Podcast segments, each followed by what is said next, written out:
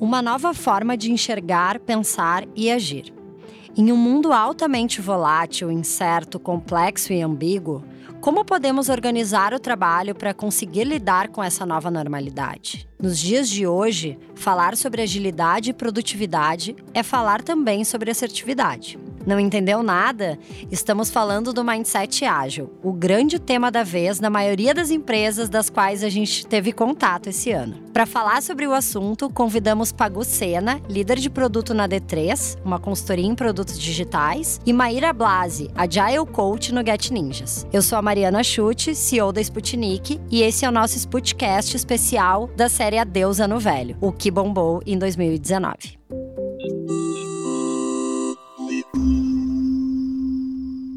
Hello, meninas! Bem-vindas! Muito obrigada por terem aceito o nosso convite. E antes de a gente entrar, adentrar né, no tema, eu queria que vocês se apresentassem. Quem são vocês? Maíra, bora lá.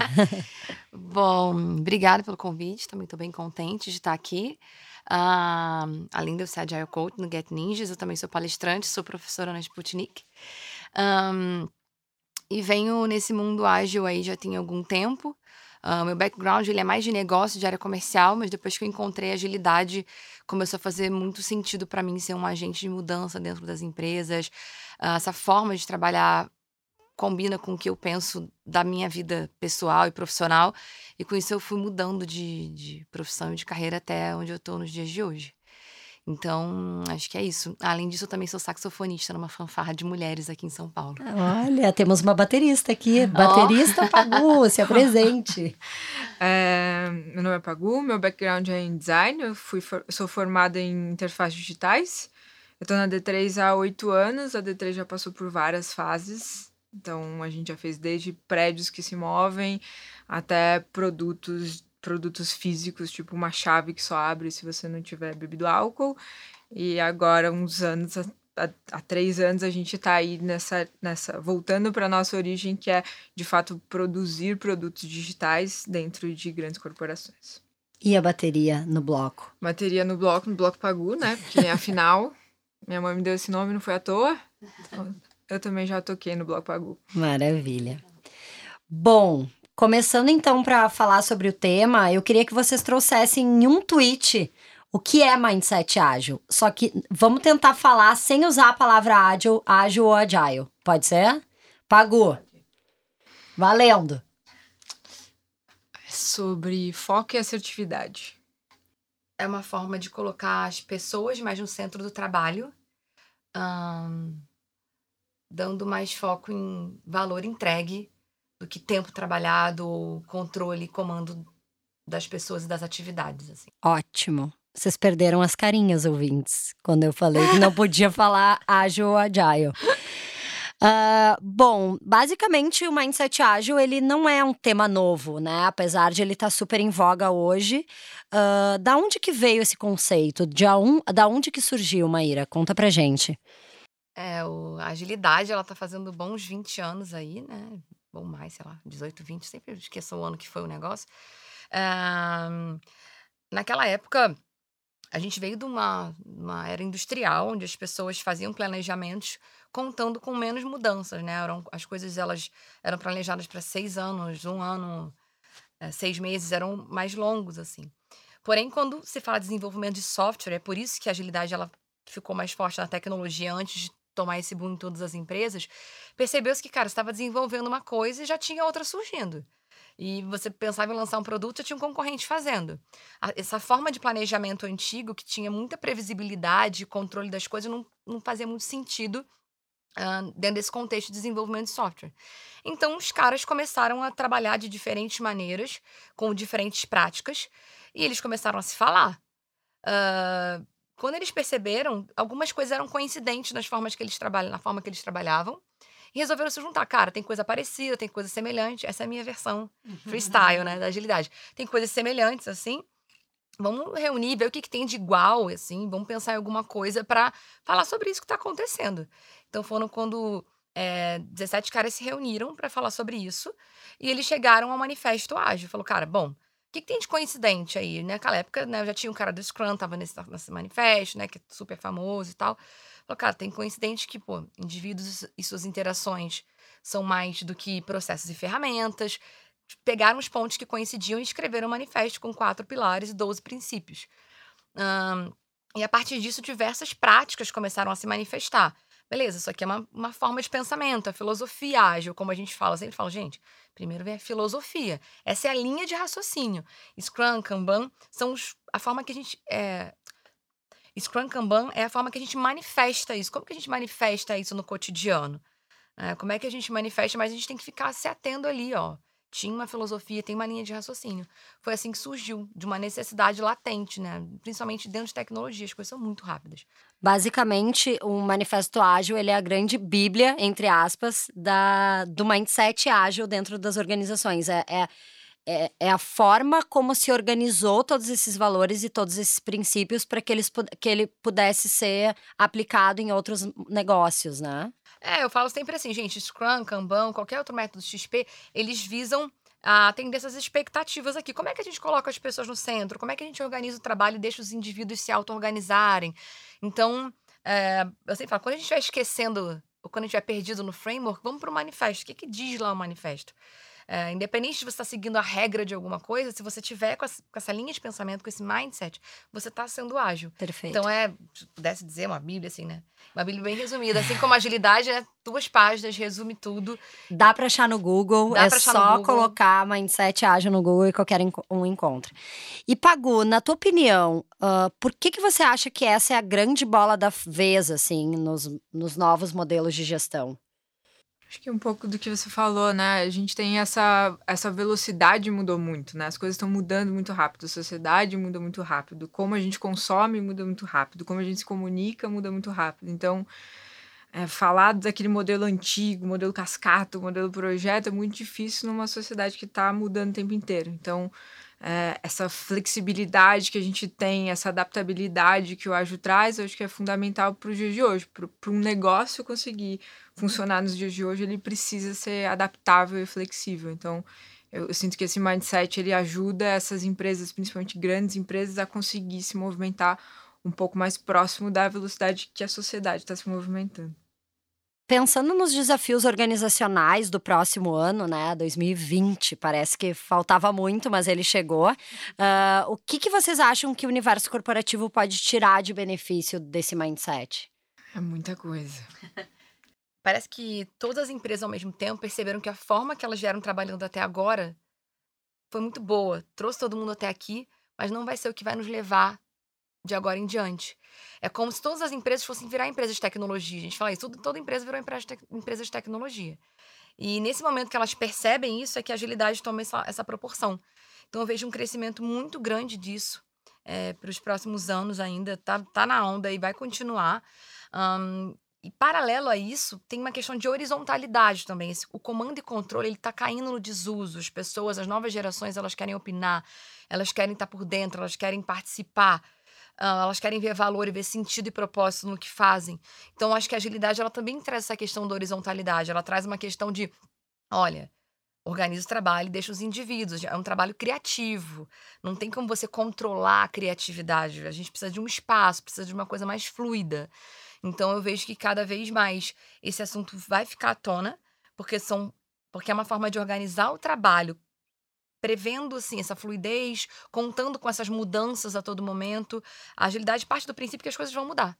Antigamente a gente tinha uma falsa sensação de que a gente podia controlar. Agora a gente fica assim, cara, a gente já planeja e fala assim, beleza, vamos planejar só um pouco aqui, porque isso vai mudar. E a gente vai aprender alguma coisa no meio do caminho que vai precisar mudar. E, e essa velocidade, ela não tende a diminuir. Quanto mais tecnológico a gente é, mais rápido as coisas acontecem. Então, a agilidade, ela acho que 2020 vai continuar muito forte como tendência uh, por conta da velocidade das coisas, mas eu também vejo que por conta de uma horizontalidade que está sendo puxada pelas pessoas. E uma das ferramentas, né, das formas de trabalho que o Mindset Ágil utiliza são os squads, né?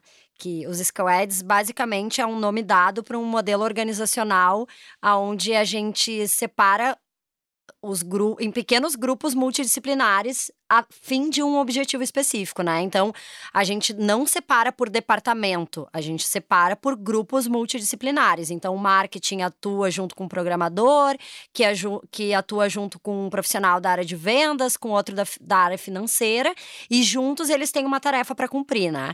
Uh, então, basicamente, eles trabalham de uma forma muito mais autônoma e eles têm o poder de tomar essas decisões, ou seja, é de uma forma muito mais horizontal.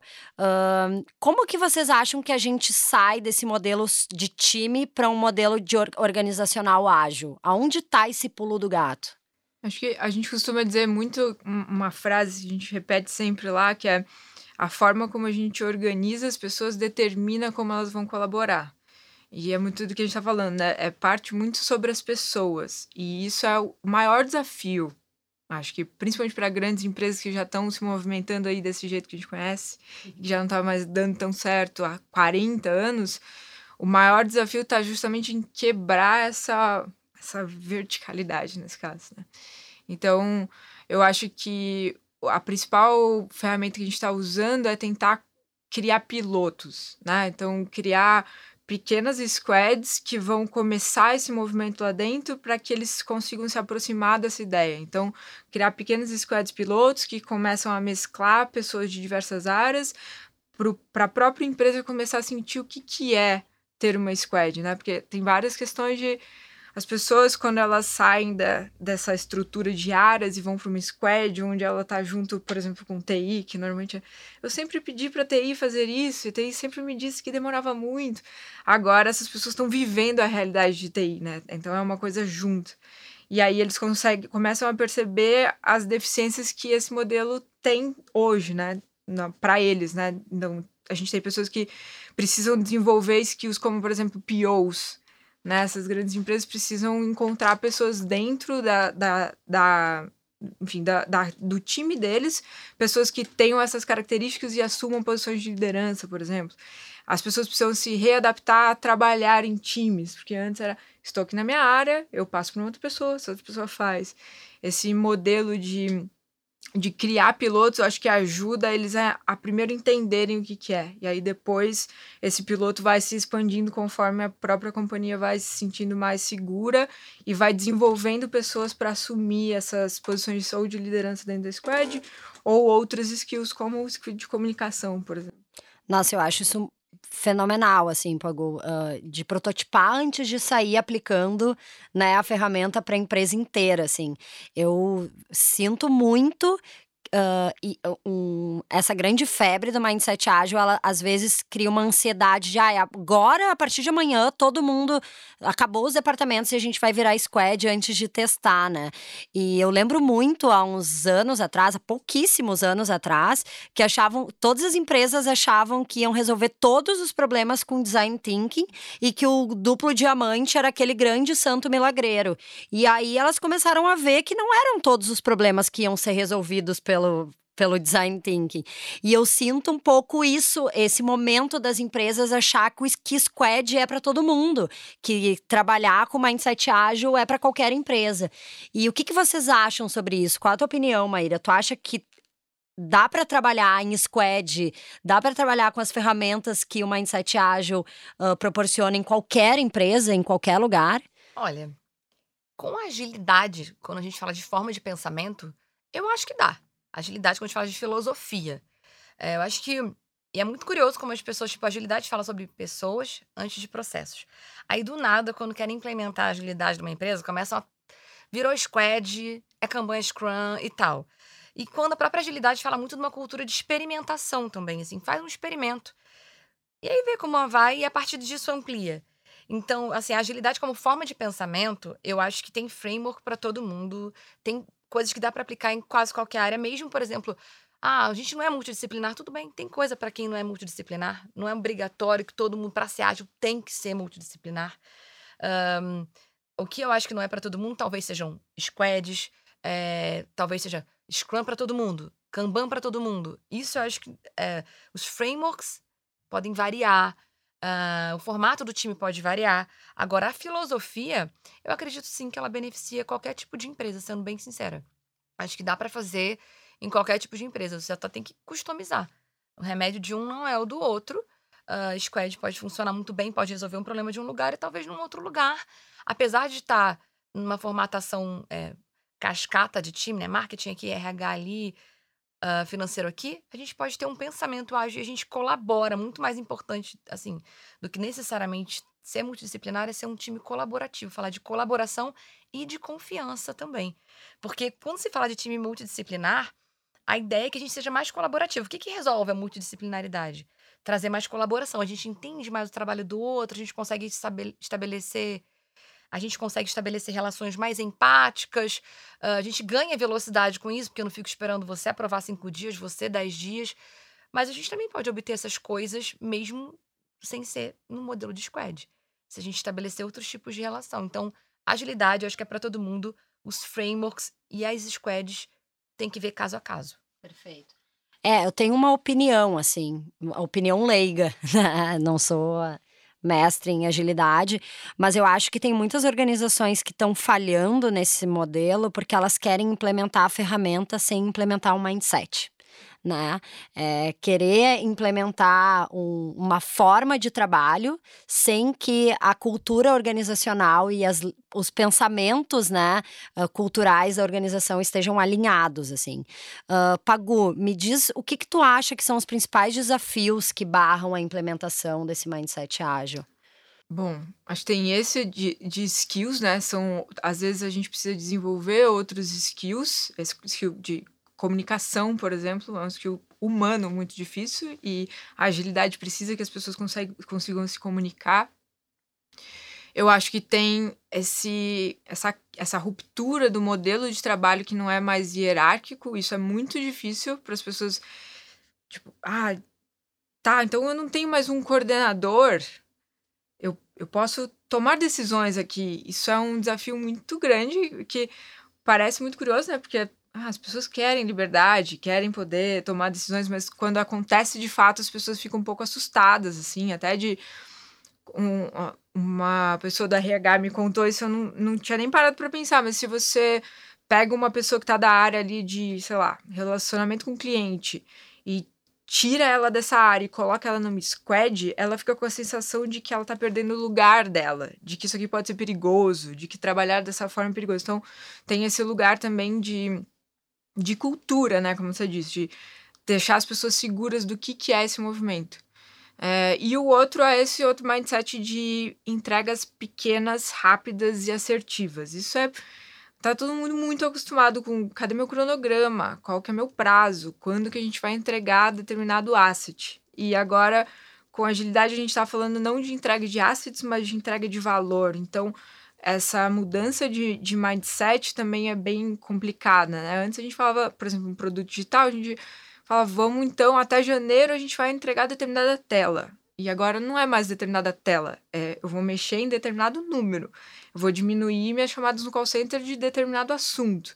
Então, essa mudança de mindset de não ter algo tangível para para tocar até janeiro, mas sim um número que eu vou mexer também é um desafio muito grande. Então, e eu vejo uma outra coisa que é até nosso modelo educacional, assim. A gente vem do comando e controle, né? Numa sala de aula, o professor fazia, falava e você obedecia. E você acreditava e você não questionava. De repente, no meio do caminho, começa a falar: não, aqui agora nesse modelo você pode questionar. Nesse modelo você pode opinar. Ah, mas não é meu chefe, que alguém não vai dizer o que eu tenho para fazer? A gente anseia por uma liberdade, acho que o ser humano anseia por uma liberdade, mas quando ela acontece de fato, Uh, ela, as pessoas ficam, uou, wow, eu passei a vida inteira, meu pai e minha mãe me diziam, depois meu professor me dizia, depois meu chefe me dizia, e de repente a gente amanhece, não, agora a gente é colaborativo, você pode opinar, a gente acha que o seu skill e o que você pensa importa para o que a gente faz. Então eu acho que tem um pouco isso, assim, algumas pessoas, eu quando vi isso, falei, uou, wow, é agora mesmo, quero, quero ser agilista, quero fazer esse negócio, porque eu, eu, eu tinha, eu sempre ficava, não é possível que é assim que trabalha. Eu sempre tinha esse questionamento. Quando eu dei de cara com agilidade, falei, adorei, dar pitaco eu mesma, minha especialidade e tal, mas algumas pessoas, às vezes o time de desenvolvimento, alguma, tipo, financeiro, uma galera, às vezes, que não estava tão acostumada a trabalhar a comunicação, achei que foi bom você falar isso, porque não puxou sardinha pro meu lado. Porque todo, na agilidade eu sou eu meio que bato nessa tecla da comunicação, assim. Eu falo, gente, a gente está muito preocupado com o Scrum Kanban às vezes e não está tão preocupado em como a gente se comunica, como a gente faz isso fluir dentro do time, ou como a gente comunica essas mudanças para as pessoas. A gente tem que trabalhar o aspecto da comunicação. Porque a galera não estava acostumada a falar sobre isso. Já teve desenvolvedor que veio de empresa mais tradicional, veio trabalhar no meu squad. Eu falei, o que, que você acha disso, cara? Ficou me olhando assim, aí eu. Você quer saber a minha opinião? Eu falei, aham. Aqui, nesse tipo de trabalho, a gente ouve a opinião, a gente constrói junto. Se você não se colocar, eu posso estar perdendo uma coisa incrível que deveria ter sido dita. É, aí você tem que ter essa coisa mais educacional, às vezes. É por isso que eu acho que até tem muita vaga de Agile Code, de Agile Master e tudo mais. Porque às vezes precisa de alguém, é uma coisa educacional, tem uma coisa do cotidiano, é um coaching mesmo, é um pouquinho de cada vez, sabe? Então eu vejo que a gente vem de um sistema muito comando e controle da vida, assim. E aí, de repente, no meio do caminho, contam pra gente que não é bem assim que as coisas funcionam. E ou então, no meio do caminho, a gente vai ter que mudar, porque aquele jeito lá, aquele jeito não é. E tá tendo impacto, já se fala de agilidade na educação, já se fala de um monte de coisa nesse sentido. Porque a mudança, ela vai, vai descendo, assim, né? Mudou o trabalho, tem que avisar pra galera que tá chegando aí, ó. Então, tem aquele negócio, não é mais assim não, hein, gente? Tem que avisar a galera que tá vindo que quando chegar nas empresas o negócio mudou. Então, acho que tem essa estrutura também que acaba sendo um empecilho, um, uma raiz da nossa educação, na nossa, na escola e em casa também.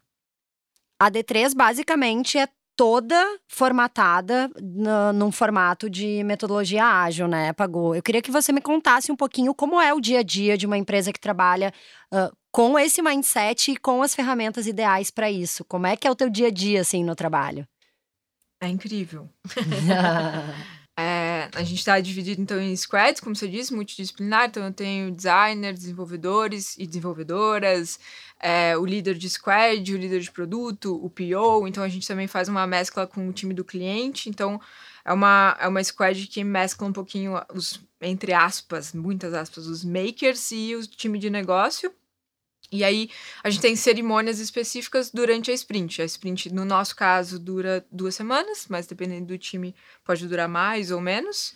Só, só para deixar bem claro, o sprint é vocês têm um problema a ser resolvido e aí vocês têm um prazo pré-definido para que esse problema seja resolvido no caso duas semanas. E aí todo Exato. esse time trabalha focado 100% nesse projeto. É, de uma visão mais macro assim, antes de chegar no problema que a gente vai resolver na sprint, a gente tem o problema que a gente quer resolver, no, no caso da D3, né, com esse produto. Então, esse produto precisa dar qual resultado? O que, que a gente espera que esse produto entregue para o mundo? O que, que esse produto se propõe a resolver? E como é que eu sei que eu estou chegando nesse resultado? Então, a gente tem uma, uma visão mais macro do caminho do produto, e aí a gente pega essa visão macro, esse objetivo macro do produto e estressa ele, né, e, e quebra ele em pequenos objetivos para cada sprint. Então, definindo então o que, que a gente vai fazer nessa sprint, por que, que a gente está fazendo isso e como isso está alinhado com o objetivo maior do que o produto se pre pretende resolver. A gente faz as cerimônias durante essas duas sprints, ou desculpa, duas semanas. É, e aí são várias cerimônias diferentes. O, o core de tudo é comunicação. É, o time é remoto, então a gente tem parte do time remoto, parte do cliente que está fisicamente, mas que agora que eles aprenderam a usar as ferramentas de comunicação, mesmo estando fisicamente no mesmo prédio, eles passaram a se comunicar pela ferramenta, o que está sendo muito legal.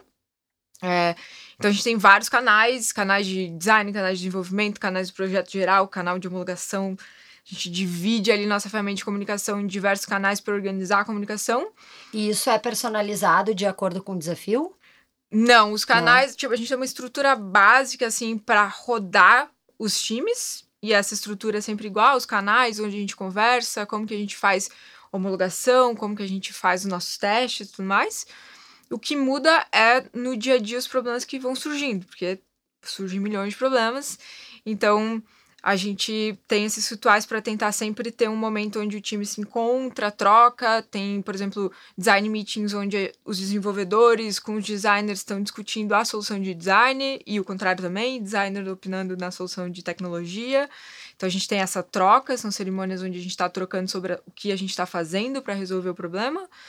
É, A gente tem as cerimônias onde a gente, de fato, define o que vai ser feito no próximo e apresenta os resultados do que a gente terminou nessas duas semanas. É, e principalmente a gente olha para os resultados, a gente começa a olhar mais para os números, principalmente quando o produto já está no ar, está em produção, para a gente ver se esse produto está atingindo o resultado e o objetivo que a gente esperava, porque isso é o que vai determinar o que a gente vai ou não pegar na próxima sprint. Acho que isso também é interessante, né? Antes a gente fazia um cronograma de projeto, né? Onde a gente sabia, primeiro a gente entrega isso, depois aquilo, depois aquilo outro, é um cronograma longo. E agora a gente quase não consegue mais fazer isso, porque em duas semanas a próxima coisa que a gente vai pegar pode mudar, porque a gente olhando para o resultado pode ver, putz, aquilo que a gente colocou em produção não está entregando o resultado que a gente imaginou que entregaria. Vamos melhorar isso aqui? Vamos fazer um hacking para ver se melhora o resultado? E aí a gente tem essa cerimônia também onde a gente analisa como que está o nosso resultado, o que, que a gente precisa fazer na próxima sprint baseado nesse objetivo global do produto. E Maíra, a Pagu falou muito sobre é, essas cerimônias e esses canais de comunicação. Você quer nos contar um pouquinho, assim, quais são eles? Aham. Uhum. Vamos lá, quando a Pago falou de canais, né, uma coisa muito utilizada é o Slack. É uma ferramenta que você tem vários canais, você pode dividir por temas, e geralmente os times remotos ou não utilizam essa, como se fosse um grande WhatsApp corporativo com algumas funcionalidades interessantes adicionais ali. Então, a gente, uh, lá no Get Ninjas, por exemplo, a gente separa por tema, uh, das squads, experiência do cliente, experiência do profissional, e aí discute ali esses assuntos. A gente fala cerimônias, uh, no Kanban a gente chama de cadências, algumas pessoas falam ritos, uh, que são esses encontros de tempos em tempos para a gente falar sobre o que está sendo feito. A gente faz um pequeno planejamento e revisita esse planejamento. Ao invés de a gente gastar um super tempo planejando horrores, a gente faz uma planning, é uma cerimônia do Scrum, uh, para falar, cara, vamos planejar aqui um pouco, o mínimo que a gente acha que já dá para entregar valor num período, num determinado período de tempo. A gente não fica, não, vamos entregar uma coisa inteira imensa, não. O que, que pode ser o mínimo produto viável, MVP, para a gente fazer num curto espaço de tempo, já aprender alguma coisa e da partir dali evoluir. Então tem a planning, que é onde a gente geralmente discute esse tipo de coisa. No final desse período, a gente tem a review, que é onde a gente vê, a gente disse que ia fazer isso, a gente conseguiu fazer ou não conseguiu fazer. Um, e também tem a retrospectiva, que é a minha cerimônia preferida, que é onde a gente fala de melhoria contínua. Muitas vezes, principalmente em lugares mais tradicionais, a gente trabalha, trabalha, trabalha, a gente sempre quer fazer um monte de coisa e a gente para pouco para refletir sobre a forma como a gente trabalhou e o que, que a gente aprendeu no último período. Então, a retrospectiva é um momento, cara, uma horinha, vamos falar. Como é que foi? Você fala, não, não foi maneiro, a gente testou aquilo, não foi legal, tentei falar com fulano, fulano é incomunicável. É um momento para a gente fazer dinâmicas para falar de melhoria contínua. Agilidade também é sobre melhoria contínua. Não, não adianta a gente faz, faz, faz, faz e vai falar, eu brinco que a gente vai acumulando ranço, assim, né? Tá pegando uma penimba com fulano, uma coisa mal resolvida, não sei o que, daqui a pouco explode. Se de 15 em 15 dias a gente parasse um pouquinho para refletir sobre como foi o nosso trabalho, se planejar melhor para a próxima, a gente tem um ganho imenso. É uma hora de investimento para muito ganho de comunicação ali na frente. Então tem isso, tem o Slack, uh, tem essa a planning, retrospectiva, tem a daily, diariamente, gente se reunir 15 minutinhos para garantir esse momento onde a gente fala o que está fazendo, o que ainda vai fazer, e se alguém tem algum impedimento, a figura do agilista, de Agile Coach, Agile Master, ajuda nessa fluidez do trabalho. Se a gente está com algum impedimento, a gente precisa focar naquilo, a gente precisa ficar mais preocupado em terminar coisas do que iniciar coisas novas. Um, então, todo esse fluxo, todo essa, esse combo de coisas é que garantem que esse mindset, que essa forma de pensamento fique ativa no dia a dia. Pra, é para a gente não esquecer, né? Esses encontros, eles fazem a gente lembrar do que a gente está fazendo ali. E, adicionalmente, geralmente, a gente tem o famoso board, né? O famoso quadro Kanban. Uh, algumas pessoas usam, o Trello. O Gira é muito famoso também. Uh, são lugares onde é um lugar onde a gente organiza as atividades que a gente tem para fazer. Gente, geralmente são cards onde a gente quebra ali em tamanhos ideais. Uh, tem uma metodologia também, né? Épico, que é um grande tema, uma grande coisa que você tem que fazer, que a gente quebra em pequenas histórias, que são pequenas entregas de valor dentro daquele grande tema. E a partir disso a gente se organiza num quadro e vai trabalhando esse fluxo de trabalho. E aí no Scrum a gente tem esse modelo mais de sprint, no Kanban a gente tem um modelo mais puxado, um modelo mais fluido, mas quando a gente fala de cerimônias, de ritos e cadências, eles são muito semelhantes. A forma de organizar o trabalho aqui às vezes é um pouco diferente. E essas ferramentas todas servem de apoio para que esse trabalho aconteça. Eu acho que tem muita gente que confunde uh, método ágil com velocidade. Né? Eu acho que o nome ajuda nesse lugar de achar que as, que as pessoas vão fazer as coisas mais rápido. E, na verdade, toda metodologia se dá pelo que a Pagou disse, assertividade. Queria que tu comentasse um pouquinho pra gente o porquê que você acha que a assertividade é o grande resquício né, que o Mindset Ágil pode deixar para uma organização. Eu acho que a, a resposta está principalmente em resultado, assim. Acho que quando a gente fala de assertividade, a gente está falando assim, qual que é o mínimo que eu preciso fazer para conseguir fazer uma entrega de valor e ter um resultado com isso. Então, a velocidade acaba sendo uma consequência dessas ferramentas que a gente usa, desse modelo de trabalho, da comunicação do time.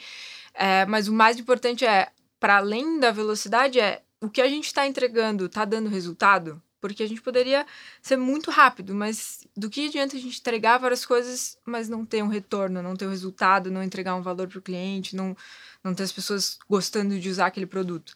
Então, eu acho que a assertividade, ela é bem difícil, ela é bem complexa, mas é você conseguir entender, tipo, qual que é o mínimo que eu preciso fazer para eu conseguir entregar um valor. Então, ela estava explicando um pouco do épico, histórias, né? O que, que é um épico, que é esse grande tema, o que, que são histórias, que são essas pequenas partes dentro de um épico que entregam valor e que é um pouco diferente, inclusive, do modelo que a gente estava acostumado de projeto, né, onde a gente esperava ter tudo pronto para ir lançar, né? Vou ter todas as páginas do meu site pronto para lançar o meu site, vou ter tudo pronto do aplicativo para lançar o aplicativo.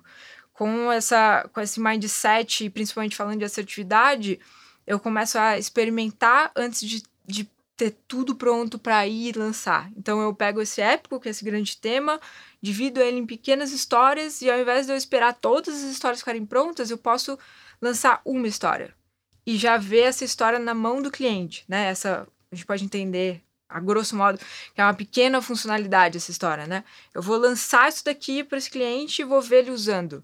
Porque se só com essa história eu já estou entregando valor, eu já estou vendo resultado, eu não preciso mais gastar o scope e o tempo do time para fazer todas as outras histórias. Então também tem uma economia bem considerável ali quando a gente está falando de assertividade, né?